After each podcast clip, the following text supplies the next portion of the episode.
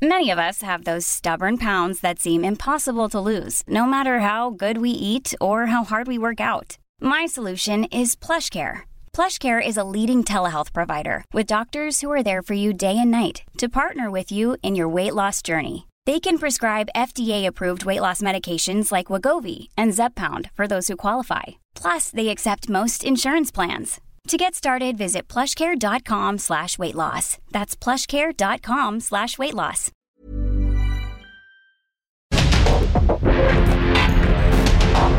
Porque el mundo actual no se entendería sin la economía, las finanzas y los negocios. Acompaña a Mario Maldonado, el columnista de negocios más joven y objetivo del periodismo financiero en su programa. Bitácora de negocios.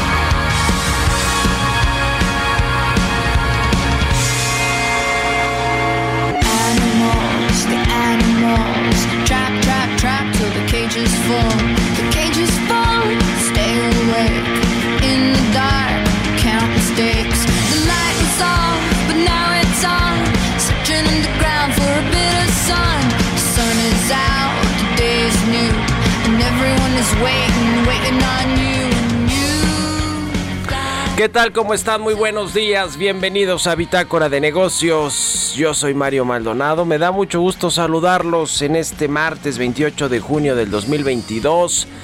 Estamos transmitiendo en vivo como todos los días. Ahora sí aquí tempranito en la cabina del Heraldo Radio. Ya regresamos de Nueva York. Estamos transmitiendo en vivo aquí en la Ciudad de México. Muchas gracias por conectarse con nosotros a partir de las 6 de la mañana. Abrimos la barra del Heraldo Radio a todos los que nos escuchan por la 98.5 de FM en el Valle de México y en el resto del país a través de las estaciones hermanas del Heraldo Radio en el sur de los Estados Unidos, a quienes escuchan el podcast a cualquier hora del día y a quienes ven el streaming de la página heraldodemexico.com.mx. Gracias, gracias a todos. Comenzamos este martes con un poco de música.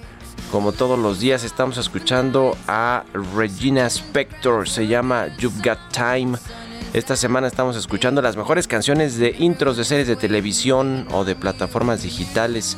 Esta es la apertura de la serie de televisión Orange is the New Black. Esta canción, así que la vamos a estar escuchando y le entramos a la información. Hablaremos con Roberto Aguilar, los temas financieros más relevantes. Vamos a entrarle al tema de China que recorta cuarentena para viajeros internacionales y las bolsas suben. Regresa la tensión comercial. Estados Unidos y China preparan reunión entre Joe Biden y Xi Jinping, el presidente chino. Y Santander contrata a Credit Suisse para revisar los activos de Banamex. Ya ve que Credit Suisse es la que dice que Banamex no vale más de 7.500 millones de dólares. Eh, así que bueno, vamos a entrar a esos temas. Vamos a hablar también con Ernesto Farril. Pretenden llevar las tasas de interés de Estados Unidos y México hacia lo que se considera las tasas neutrales. ¿De qué se trata? Nos va a platicar Ernesto Farril.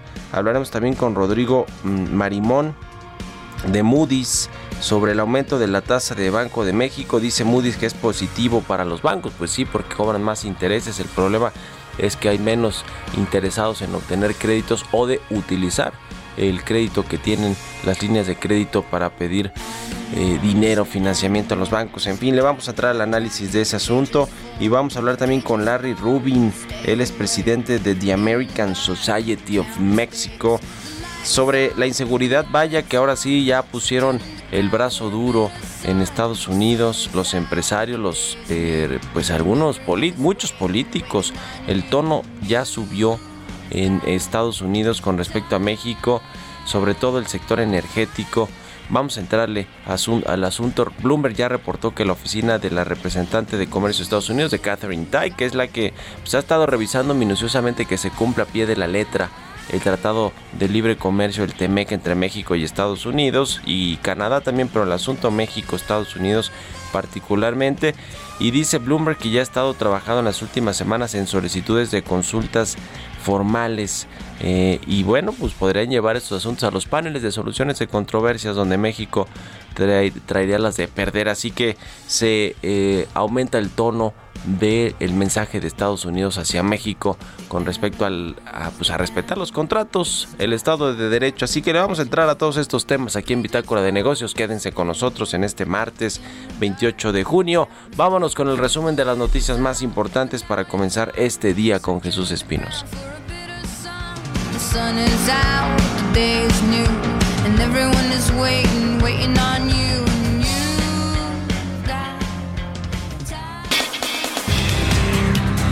La Secretaría de Hacienda aseguró que está dando resultados el paquete contra la inflación y la carestía a casi dos meses de su lanzamiento. Recalcó que durante la primera quincena de junio la inflación interanual se colocó en 10.14% frente al 12.47% de igual periodo de 2021. Jesús Villarreal Cantú, subsecretario de la pequeña y mediana empresa del Estado, señaló que aun cuando ha habido flexibilidad en las medidas para la recuperación económica por los efectos de la pandemia del coronavirus, esta no se ha podido lograr debido al índice de inflación. Apuntó que la alza de precios ha provocado un deterioro del poder adquisitivo, por lo cual no hay un mejoramiento de la economía. La jefa de gobierno de la Ciudad de México, Claudia Sheinbaum, informó que el próximo 9 de julio iniciarán los trabajos previos para modernizar la línea 1 del metro, luego de alcanzar niveles de obsolescencia al concluir su vida útil hace 13 años. Destacó que para ello se cerrará la mitad de la línea de Pantitlán a Salto del Agua, lo que permitirá corregir ondulaciones, fijar las vías y sustituir piezas oxidadas, entre otras acciones. Este cierre es indispensable porque tiene que haber una modernización integral de la línea 1. Ya no puede esperar más. Es algo que se preparó durante dos años y medio. Se hizo una licitación internacional. De hecho, los nuevos trenes ya están en fabricación en China. Eh, son un conglomerado de empresas de primer nivel que va a realizar esta obra. Va a estar a cargo del metro de la Ciudad de México. El 9 y 10 de julio se realizarán trabajos previos en el tramo de Observatorio Valderas, por lo que todas las estaciones de este tramo se cerrarán esos días. El lunes 11 de julio se cerrará el tramo de Pantitlán a Salto del Agua hasta febrero de 2023. La Cámara Nacional de la Industria de Transformación informa que no tiene actualmente celebrados acuerdos, convenios o contratos vigentes con empresas públicas, empresas privadas o empresas productivas del Estado, subsidiarias o filiales en relación con mercado eléctrico mayorista, mercado de energía de corto plazo, código de red, centros de carga o cualquier otro servicio similar.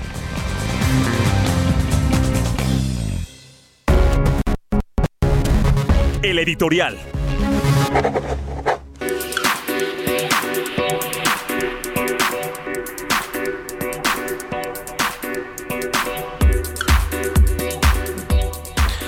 Bueno, pues este viernes primero de junio se va a inaugurar la refinería de Dos Bocas, la refinería Olmeca, como la rebautizaron en la cuarta transformación. ¿Y qué es lo que se va a inaugurar? Pues la fachada de un proyecto, del proyecto quizá el más caro y menos rentable, del que se tenga memoria en la historia de los proyectos de infraestructura. Esta refinería que va a costar más del doble de lo que se presupuestó originalmente más de 15 mil millones de dólares, cerca de 300 mil millones de pesos. Y eso sí sale bien, ¿eh? porque se puede ir hasta los 18 mil millones como ya se ha publicado. Y como se lo han hecho saber al presidente López Obrador, aunque salga a decir que es una exageración el presidente, la realidad es que tres eh, altos funcionarios del gobierno involucrados con la refinería, Rocío Nale, por supuesto, que es la encargada del desastre, hay que decirlo con todas sus letras, porque ella fue eh, la que la responsable del diseño de la edificación, de los contratos, muchos opacos, algunos donde se involucra su familia. Ella fue la encargada de darle a un funcionario acusado de corrupción ligado a Emilio Lozoya, el exdirector de Pemex, que se llama Leonardo Cornejo Serrano pues la dirección prácticamente de toda la refinería y pues qué podía salir mal, ¿no? Con todo este, eh, eh, pues con todo este entramado de personajes y de empresas, de contratos eh, y de promesas, ¿no? De, de, que lo iban a construir en tres años y de que iba a costar, primero dijeron que hasta 7 mil millones, luego dijeron, bueno, 8 mil millones de dólares y resulta que va a costar 18 mil millones de dólares. Por ahí va a estar la cifra y el presidente no se puede llamar a sorpresa porque varias veces tanto Rocío ya le decía la encargada del desastre, como Rogelio Ramírez de Lao, quien financia esta refinería, y el director de Pemex, que no tiene mucha vela en el entierro, pero finalmente es Pemex, Pemex Transformación Industrial la que lleva el proyecto y pasan muchas decisiones de estas por el Consejo de Administración de Pemex, pues está involucrado. En todas las reuniones le llevaron datos distintos al presidente y eh, pues pues sí eh, se conocía, digamos, este aumento del precio del costo de la refinería. Rocío Nale eh, le decía, sin embargo, la que va a tener que cargar con eso, pero ella está más preocupada por ser gobernadora de Veracruz, por lo menos candidata de Morena, a pesar de que es de Zacatecas. Pero bueno, pues ya saben que aquí en México se tuerce la ley y no pasa nada va a buscar esa candidatura, va a suceder al impresentable de Cuitlagua García, que es el actual gobernador de, este, de esta entidad que, que vaya en eh, estado de la República ha sido lacerado prácticamente por sus exgobernadores, por desde, a ver, desde Javier Duarte, desde hace mucho, eh, desde que lo tiene el PRI, esa es la realidad con el exgobernador que se ganaba la lotería, ¿no? Que se hizo millonario por ejemplo, pero bueno, más recientemente Javier Duarte, Miguel Ángel Yunes, ya le decía Cuitragua García, y bueno, pues el asunto de dos bocas, todos esos recursos eh, multimillonarios se podrían utilizar pues en lo que sí se necesita en México, comprar medicinas, rehabilitar eh, hospitales, construir escuelas, en fin, eh, la seguridad, todo, todos esos presupuestos quedan cortos, palidecen a los 300 mil millones que se van a invertir en esta refinería. Pues terrible, un capricho muy caro para todos los mexicanos. ¿A ustedes qué opinan? Escríbanme en Twitter, arroba Mario Mal y en la cuenta arroba Heraldo de México. Economía y mercados. Roberto Aguilar ya está aquí en la cabina del Heraldo Radio. Mi querido Robert, buenos días. ¿Cómo estás, Mario? Me da mucho gusto verte a ti y a todos nuestros amigos. Fíjate que las bolsas asiáticas entraban en terreno positivo, impulsadas justamente por la decisión de China de suavizar algunos requisitos de cuarentena para las llegadas internacionales. La confianza del mercado también se veía impulsada por los comentarios de que Pekín va a desplegar justamente pues algunas herramientas para hacer frente a los desafíos económicos, ya que los brotes de coronavirus y los riesgos de la guerra de Ucrania suponen una amenaza para el empleo y la estabilidad de precios. También, bueno, básicamente lo que está haciendo China, Mario, es que justamente redujo a la mitad del tiempo de cuarentena para los viajeros que llegan al país procedentes del extranjero en una importante flexibilización de una de las restricciones más estrictas del mundo contra el COVID-19 que la eh, justamente disuadido o que ha disuadido los viajes de entrada y salida del país desde el 2020. La cuarentena en instalaciones eh, centralizadas se ha reducido de 14 a 7 días, mientras que el control sanitario posterior en el domicilio, pues también se redujo de 7 a 3 días según la Comisión Nacional de Salud China. Y bueno, el presidente de Estados Unidos, Joe Biden, y el mandatario de China, eh, Xi Jinping, sostendrán una charla en las próximas semanas. Esto lo dijo el asesor de Seguridad Nacional de la Casa Blanca al mencionar la creciente convergencia entre los miembros de la OTAN y el G7 sobre el desafío que plantea Pekín. El G7 acordó desarrollar un enfoque coordinado para contrarrestar las prácticas comerciales internacionales contrarias, dice, al mercado de China. Esto lo declaró un alto cargo estadounidense en el último día de la cumbre del G7 en Alemania, donde va a haber algunos pronunciamientos interesantes más adelante. Verán a los líderes eh, publicar una declaración colectiva que no tiene precedentes en el contexto del G7, en la que reconocen los daños causados por las directivas industriales de China que no son transparentes y distorsionan el mercado. Esto lo dijo justamente el alto cargo de Estados Unidos. Y bueno, es poco contrario porque habíamos hablado aquí de que Estados Unidos, Biden específicamente, el presidente estaba analizando flexibilizar algunos de los, eh, bueno, pues de las imposiciones o restricciones comerciales que impuso su antecesor. Y bueno, la Casa Blanca y Moody's declararon que Rusia ha dejado de pagar sus bonos internacionales por primera vez en más de un siglo. Ayer lo platicamos, ya se hizo de manera formal. Eh, después de que las amplias acciones hayan aislado al país del sistema financiero mundial, haciendo que sus activos sean ahora intocables. Interesante, pues es una buena cantidad de recursos. A ver qué solución tiene justamente Rusia, que pues obviamente eh, negó estas eh, pues estas afirmaciones justamente de las, de las calificadoras y del propio Estados Unidos. También te comento que el Banco Español Santander ha contratado a Credit Suisse y Goldman Sachs para estudiar una posible oferta por Citibanamex. Justamente a principios de este año, Santander había presentado una oferta no vinculante por los activos de este banco en México y bueno, pues dice que ahora esperan ofertas vinculadas a finales del año y para eso justamente pues contrataron a estos bancos de inversión que, que por cierto como comentabas se han ajustado pues las expectativas de cuánto podría valer este banco en México. También hablando de bancos, eh, de bancos estadounidenses, te comento rápidamente que Morgan Stanley, Goldman Sachs, Bank of America y Wells Fargo aumentaron sus dividendos. Ya habías platicado que la autoridad de la Reserva Federal hizo una revisión de estos bancos y ya flexibilizó también el tema del pago de dividendos y aquí es donde ya aparece el tipo de cambio en 19.93 y la frase del día Mario, si paga un precio muy alto por un consenso alegre, no será la economía la que dejará fuera de juego a los inversionistas, sino los propios inversionistas. La incertidumbre es el amigo fiel del que compra acciones a largo plazo. Esto lo dijo en su momento Warren Buffett. Buenísimo, gracias Roberto Aguilar. Nos vemos al ratito en la televisión. Gracias Mario, muy buenos días. Sigan a Roberto Aguilar en Twitter, Roberto AH6 con 21. Vamos a otra cosa. Radar económico.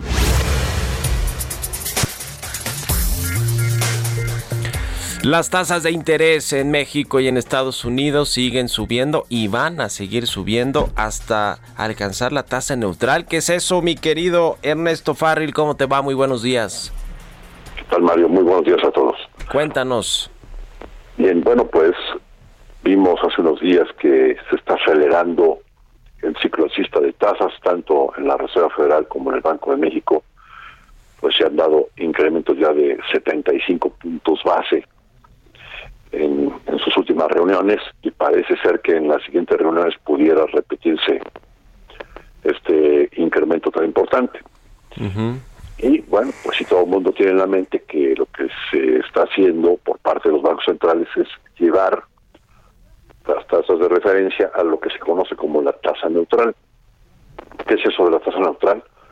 Bueno, pues es un nivel de tasa de interés de un banco central en donde se podría decir que la política monetaria no es ni restrictiva ni expansiva, o en otras palabras, una tasa de interés que permite que la economía crezca sin generar presiones inflacionarias. Si crece de más, se sobrecalienta y entonces sí genera presiones inflacionarias. Bueno, pues eh, ¿en dónde están esas tasas neutrales? Entonces doy dos pistas, una para Estados Unidos y otra para México.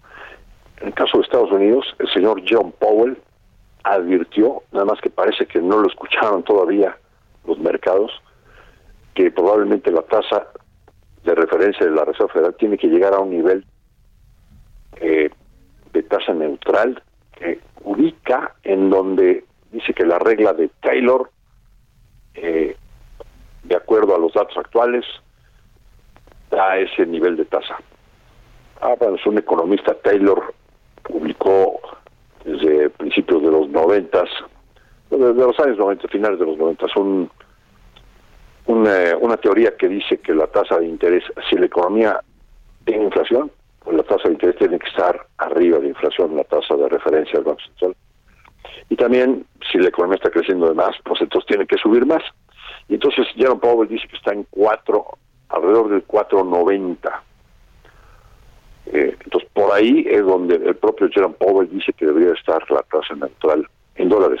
Y en, el caso de México, el Banco de México ha sido mucho más explícito y lo tiene más claro que la Reserva Federal y dice que la tasa de referencia del Banco de México neutral debe andar entre 1.8 a 3.4% arriba de inflación.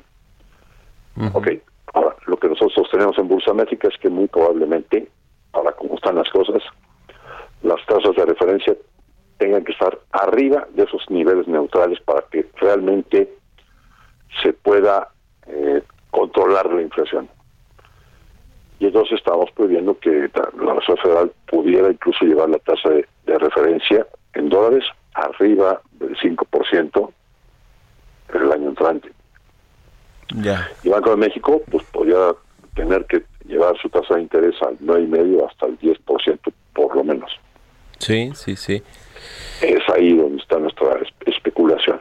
Ok, bueno, pues ya veremos qué es lo que deciden los bancos centrales para tratar de contener la inflación, que bueno, se ve complicado. Muchas gracias, como siempre, Ernesto Farril, muy buenos días. Gracias a ti, Mario. Ernesto gusto saludarte. Farril. Escribe en el financiero los lunes. Vamos a la pausa, regresamos.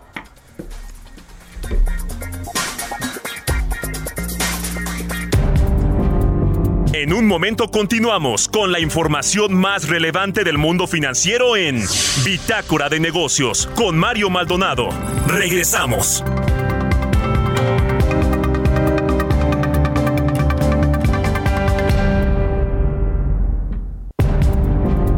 Estamos de vuelta en Bitácora de Negocios con Mario Maldonado.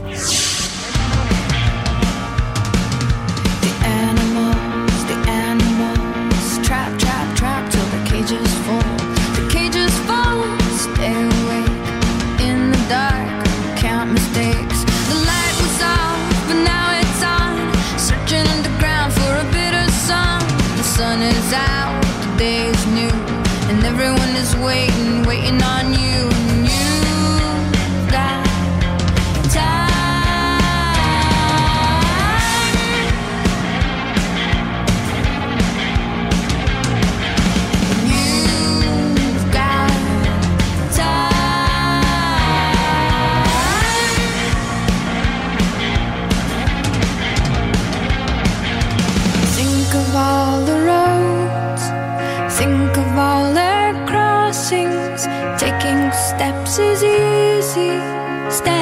still is hard. Remember all their faces, remember all their voices. Everything is different the second time around.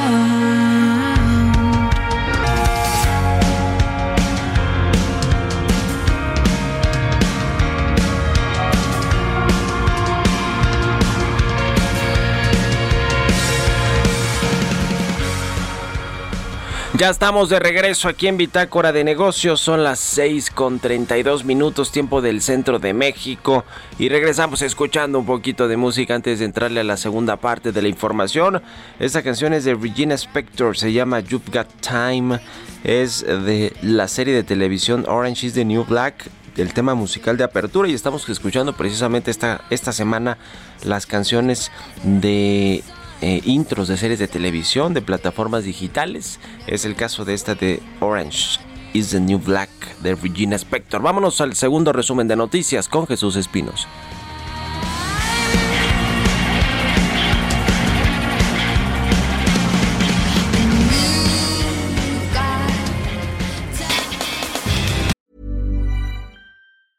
Mom deserves the best, and there's no better place to shop for Mother's Day than Whole Foods Market. They're your destination for unbeatable savings, from premium gifts to show-stopping flowers and irresistible desserts. Start by saving 33% with Prime on all body care and candles. Then get a 15-stem bunch of tulips for just $9.99 each with Prime. Round out Mom's menu with festive rosé, irresistible berry chantilly cake, and more special treats. Come celebrate Mother's Day at Whole Foods Market.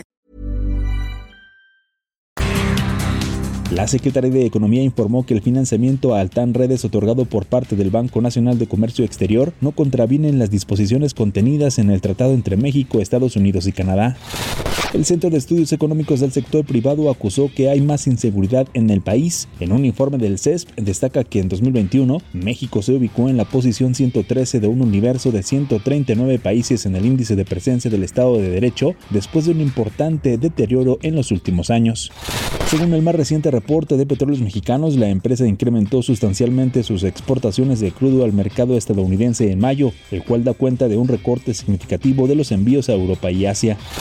De acuerdo con cifras del INEGI de enero a mayo de este año, la balanza comercial de mercancías en México presentó un déficit de 8.987 millones de dólares, el mayor registrado desde que inició la serie en 1991.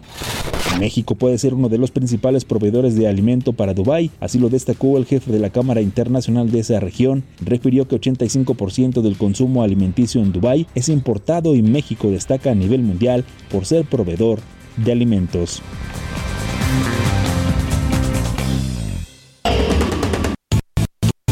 Negocios con Mario Maldonado.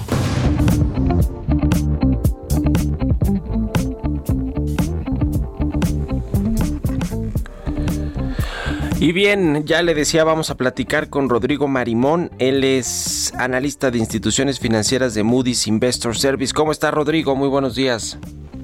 Buenos días, Mario. Un gusto platicar contigo y toda tu audiencia. Gracias por estos minutos para el Heraldo Radio, aquí en Bitácora de Negocios. Pues el eh, Banco de México eh, aumentó la tasa de interés la semana pasada, 75 puntos base, está en 7.75% la tasa de referencia en este eh, en México, es su cuarto aumento de este de, de, de tasa de lo que va de este año y eh, bueno pues eh, esto le pone presión a la economía en general porque restringe de alguna manera el dinero, el circulante en la economía, con más eh, intereses o tasas de interés para los bancos y para las personas, para los créditos en general, pero los bancos finalmente pues pueden cobrar tasas más altas si los créditos están a tasa eh, variable. Cuéntanos un poquito de cómo están haciendo este análisis en Moody's de las tasas de interés. Exactamente, como tú dices, nosotros vemos dos fuerzas, una positiva y una negativa. Por el lado positiva, para los bancos, bueno, las tasas más altas son positivas, ¿no?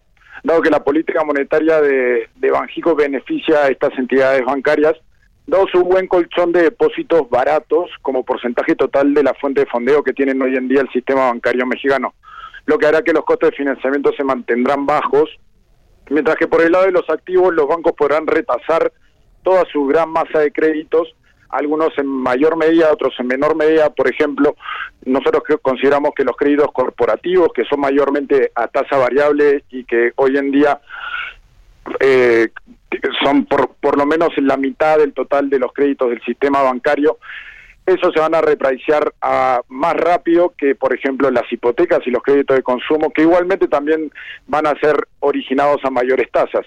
Esto que va a hacer va a beneficiar a los márgenes por interés y, y bueno, nosotros consideramos que eh, tanto los créditos de consumo como los, los créditos hipotecarios, que quizás tienen una tasa más alta y son más sensibles a subas en la tasa de referencia, han sido los motores los motores del crecimiento del crédito bancario en los últimos meses, que, que ha hecho que, que, el, que la masa total de créditos empieza a crecer a, a, ritmos positivos en términos reales, ¿no? Sabemos que la inflación también es, es alta en este momento.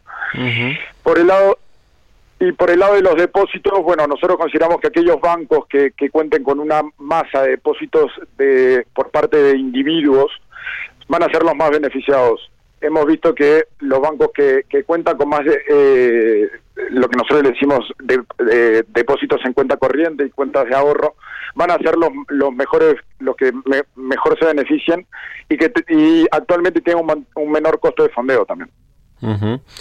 Pues hay dos caras de la moneda, eh, claramente, como ya nos dices, Rodrigo.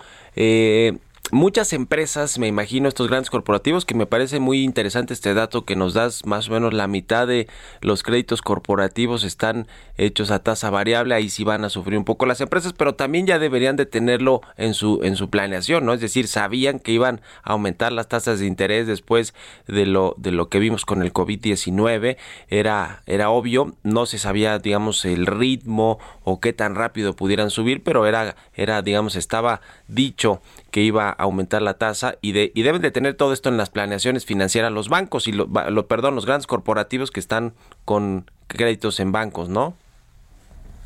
Totalmente, sí. la dinámica de créditos corporativos en México ha sido muy similar a lo que ha sido en toda la región Latinoamérica, eh, latinoamericana. Al principio de la pandemia vimos como muchos corporativos tomaron líneas de créditos disponibles por parte de los bancos para tomar esta liquidez en, en, caso de que se, se, necesitaran. Nadie sabía qué iba a pasar al principio de la pandemia, ¿no?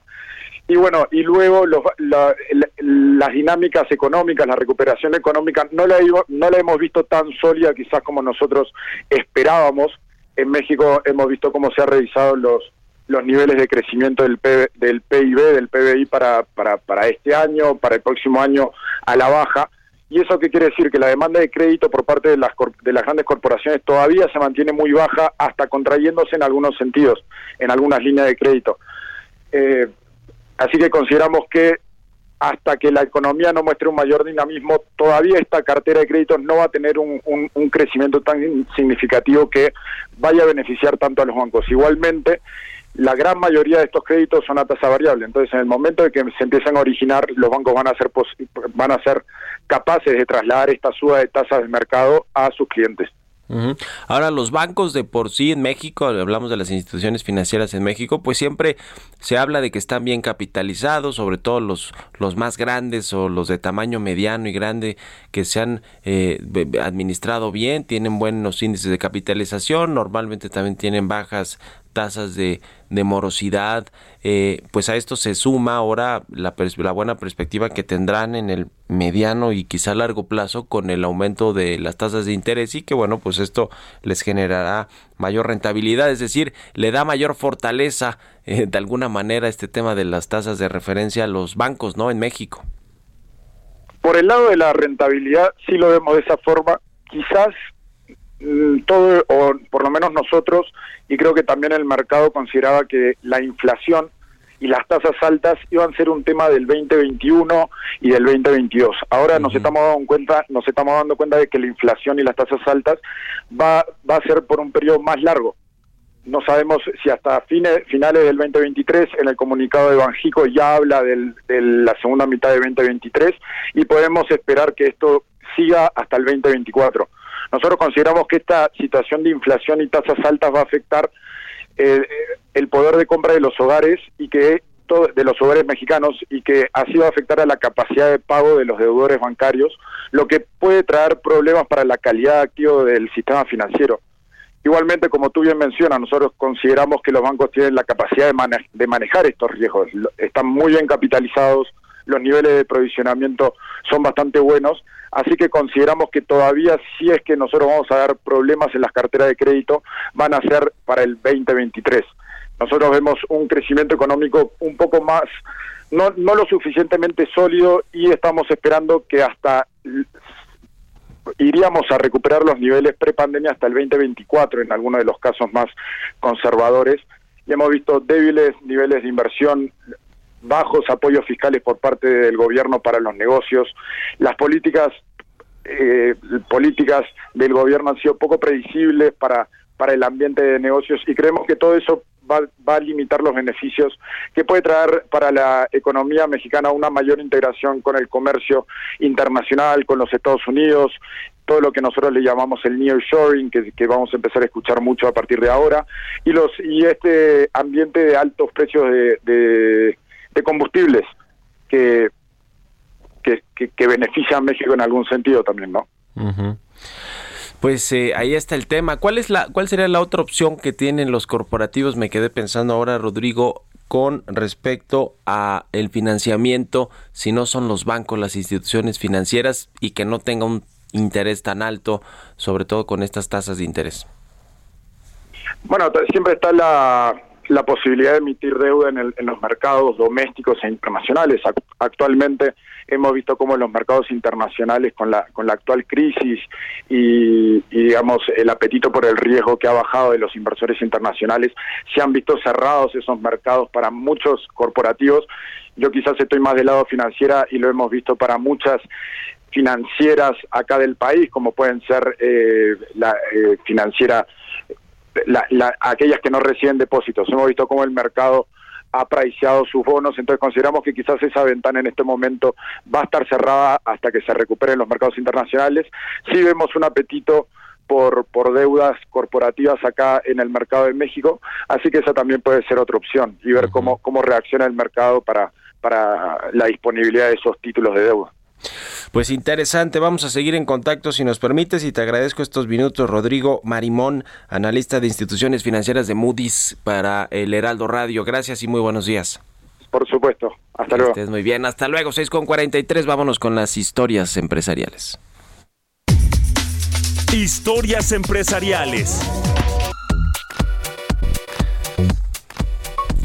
Netflix sigue perdiendo suscriptores eh, y bueno, pues se despidió ya 300 empleados más. Se trata del segundo despido masivo luego de que sus acciones cayeran. Tiene cada vez más competencia. Netflix, este gigante de las producciones en streaming y del video en streaming y de las producciones originales más bien tiene muchísima competencia y si no, pregúntese usted mismo cuántas suscripciones tiene, aparte de Netflix, o quizá ya no tiene Netflix y tiene algunas otras. Vamos a escuchar esta pieza que preparó mi compañera Giovanna Torres. Los problemas no terminan para Netflix. En mayo pasado informaba sobre la pérdida de más de 200.000 suscriptores durante los primeros tres meses de este 2022. Después, las acciones de la empresa se desplomaron y se vio severamente afectada por el incremento de precios en algunos mercados y por su retirada de Rusia como respuesta al conflicto en Ucrania. La siguiente medida fue ponerse más seria en el tema del intercambio de contraseñas, con la intención de retomar su crecimiento y estimaba que más de 100 millones de hogares estaban rompiendo sus reglas al compartir contraseñas. Ahora, de acuerdo con información de la agencia EFE, Netflix ha despedido a 300 empleados, en su mayoría de Canadá y Estados Unidos, con la intención de ajustar sus cuentas luego la pérdida de suscriptores que viene acusando desde comienzos de este año. Se trata de la segunda ronda de despidos de Netflix, que en mayo despidió a otros 150 empleados. En un documento, los fundadores de la empresa admitieron y lamentaron no haber visto antes su desaceleración, por lo que podrían haber asegurado un reajuste más gradual del negocio. De acuerdo con la carta, el recorte afecta al 3% de la plantilla de la empresa en todo el mundo. A pesar de la mala situación, la empresa prometió que en el próximo año y medio su plantilla podría volver a crecer en más de mil nuevos puestos de trabajo, aunque no especificó qué áreas acaparará ese crecimiento. Para Bitácora de Negocios, Giovanna Torres. Entrevista.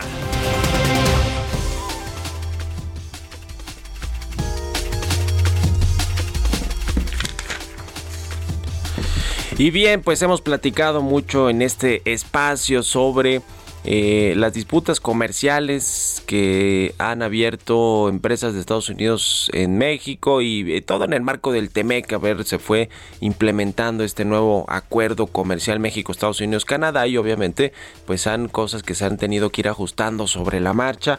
Sin embargo, asuntos como los contratos de empresas estadounidenses en el sector energético mexicano, tanto en hidrocarburos, pero sobre todo en el sector de la electricidad, pues han generado ya, digamos que se aumente el tono de los reclamos de legisladores de Estados Unidos, de, funcionarios de la Casa Blanca, secretarios de Estado, incluso pues ha venido varias veces, eh, han venido varias veces funcionarios de alto nivel de la Casa Blanca a reunirse con el presidente López Obrador para tratar estos temas precisamente. Y bueno, pues ya le comentaba también que eh, eh, supuestamente la encargada de los temas comerciales de la Casa Blanca, Catherine la representante de comercio de Estados Unidos, pues está, se dice, trabajando en una solicitud de consultas formales en, en, el marco de este TEMEC para pues eh, revisar todas las controversias que podrían eh, suscitarse eh, por este por este tema de no respetar los contratos y cambiar las reglas del juego. En fin, vamos a platicar de todo esto con Larry Rubin. Él es presidente de The American Society of, Mexico o México. ¿Cómo estás, Larry? Muy buenos días. Mario, muy bien, muchísimas gracias por, por la oportunidad nuevamente de hablar con, con, tu auditorio. ¿Cómo ves todo este contexto que, que, que ya ponemos sobre la mesa? Pues mira, la, la realidad es que eh, preocupante, ¿no? Porque las empresas americanas, eh, cuando llegaron al acuerdo, a, sus acuerdos, a sus contratos con el gobierno eh, federal, pues llegaron eh, a la mesa, eh, pues con ciertas condiciones, decididos invertir millones de dólares en muchos casos y crear miles de fuentes de empleo, y pues las reglas no pueden cambiar unilateralmente porque las condiciones políticas eh, lo ameritan, ¿no? Y ahí es donde, donde empieza el, la fuente de esta disputa eh, y realmente eh, pues eh, pues las empresas han sido dañadas no porque hicieron sus planes conforme a, lo acordado a lo convenido no y, pues eso es lo que lo que se espera que, que la otra parte pues pues se comprometa no y, y, a fin de cuentas ese es esa es la raíz Mario y, y lo veremos lamentablemente en, en contravención de, de lo de, lo que se buscó con el TEMEC. Pues sí, ahora hemos visto al embajador Ken Salazar, embajador de Estados Unidos en México, pues muy activo en esta interlocución entre empresas y gobierno. Ha llevado a Palacio Nacional a varios CEOs de, compañías o presidentes de compañías eh, estadounidenses a reunirse con el presidente López Obrador para tratar de llegar a un acuerdo, eh, digamos, favorable si es posible para las dos partes, pero de manera que no se lleven a estas a estos paneles de soluciones de controversias o a las cortes internacionales que ya sabemos cuánto tardan esos litigios y qué costosos de, de, pronto terminan siendo para los países, para los gobiernos. Eh, eh, este asunto cómo lo ves? Ah, ¿Crees que han funcionado estas diligencias, esta interlocución de el embajador Ken Salazar o de plano las empresas si no ven que van a respetarse las leyes, van a ir sin duda a los paneles de soluciones de controversias. Pues mira, la, realidad es que el trabajo que, ha venido haciendo eh, sin duda el embajador es, es muy importante y, y, lo ideal es buscar que antes de que se aplique el artículo 31 que justo habla de las controversias, y de los paneles eh, del TEMEC, pues se puedan dirimir directamente eh, los afectados ¿no? Eh, y, sentarse y negociar. Pero lamentablemente en muchos casos es muy muy simple, ¿no? no se cumplen los, los convenios y los contratos y pues las empresas exigen que se haga y si no se hace, pues entonces sí buscarán buscarán cómo pues cómo resarcir el daño, ¿no? Y ahí es donde es la, la, la materia de, esto, porque la, la CFE eh, pues ha tenido ventaja competitiva eh, monopólica, ¿no? Y, eso es lo que lo que justo se quejan eh, pues pues varios ante ya la, la eh, la representante comercial Catherine Tai y, pues se le tiene que dar curso porque porque evidentemente tú, tú apuntas a que es un proceso costoso, las empresas generalmente no quieren eh, iniciar este tipo de, procesos, pero lamentablemente a quien le costaría más eh, pues va a ser al pueblo mexicano porque porque hay violaciones claras sobre sus, sus contratos y sus acuerdos. ¿Podemos hablar de alguna cantidad que esté en juego, digamos, eh, por este por estas violaciones a las leyes o cambios de contratos y de reglas del juego. Se hablaba de hasta 30 mil millones de dólares. Hay quienes dicen que es lo doble. Ustedes tienen alguna cifra eh, eh, estimada de cuánto podría estar en juego?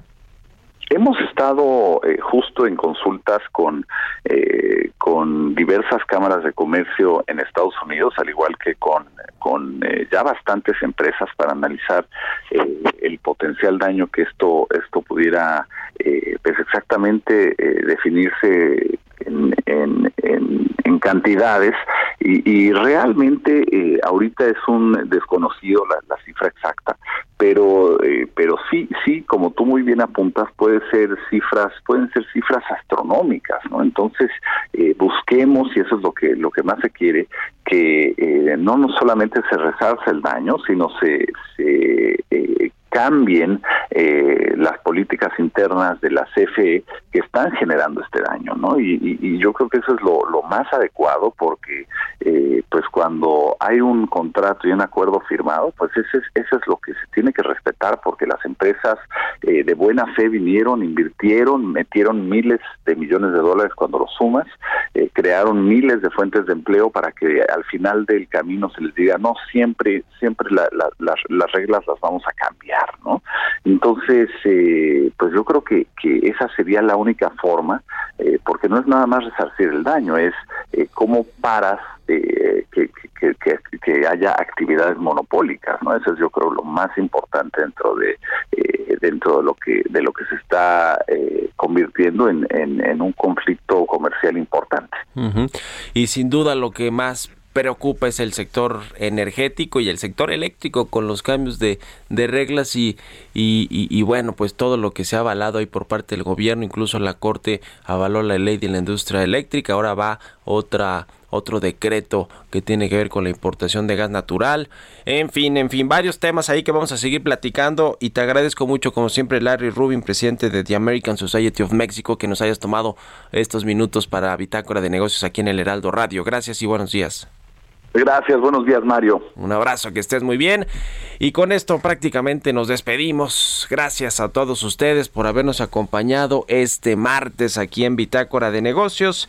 Se quedan en estas frecuencias del Heraldo Radio con Sergio Sarmiento y Lupita Juárez. Nosotros nos vamos a la televisión, al canal 8 de la televisión abierta, a las noticias de la mañana.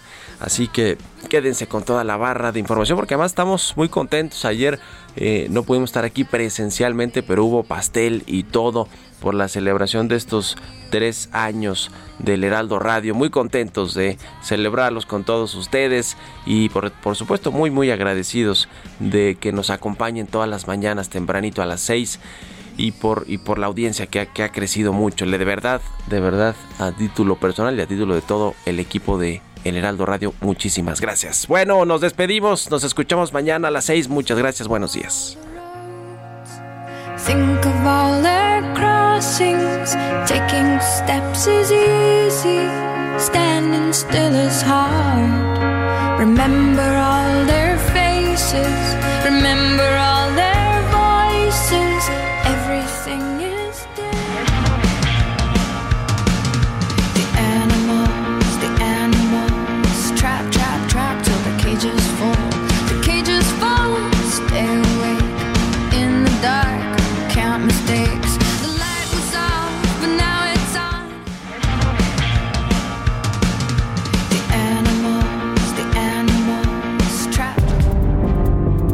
fue Bitácora de Negocios con Mario Maldonado.